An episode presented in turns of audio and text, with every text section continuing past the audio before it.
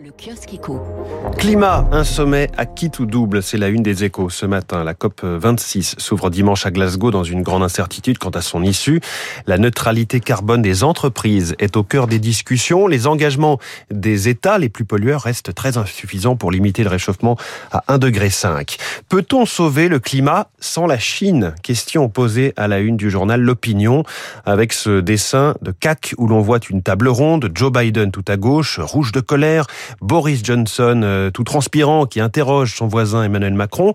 Réchauffement climatique et le français, tremblotant de froid, assis à côté du glacial Xi Jinping qui lui répond refroidissement diplomatique. La grande panne du marché automobile, c'est un dossier à lire dans la Croix qui relève les chiffres annoncés hier. Production amputée de 600 000 voitures au troisième trimestre chez Volkswagen, idem chez Stellantis et ses marques Peugeot, Fiat ou encore Chrysler.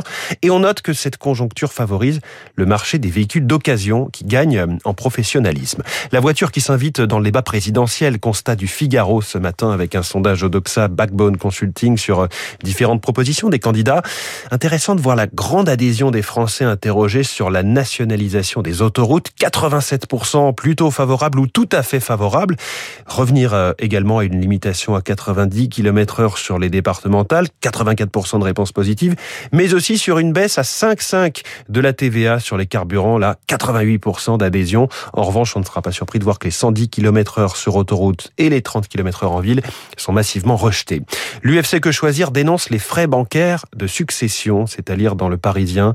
En France, clôturer le compte d'un défunt coûte en moyenne 233 euros pour une succession de 20 000 euros, une somme en hausse de 28% depuis 2012. C'est deux à trois fois plus que chez nos voisins européens.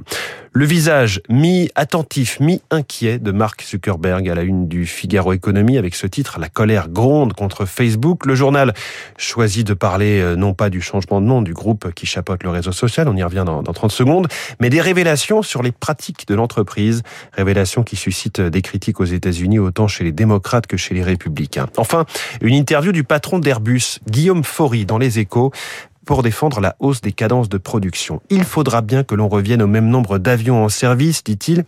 Objectif de production chaque mois 65 avions de la famille A320 et le débat est d'aller à 70 voire 75 par mois.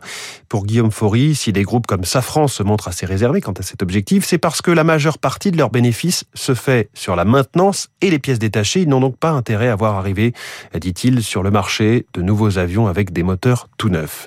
Voilà pour la presse du jour, 6h38, décollage imminent.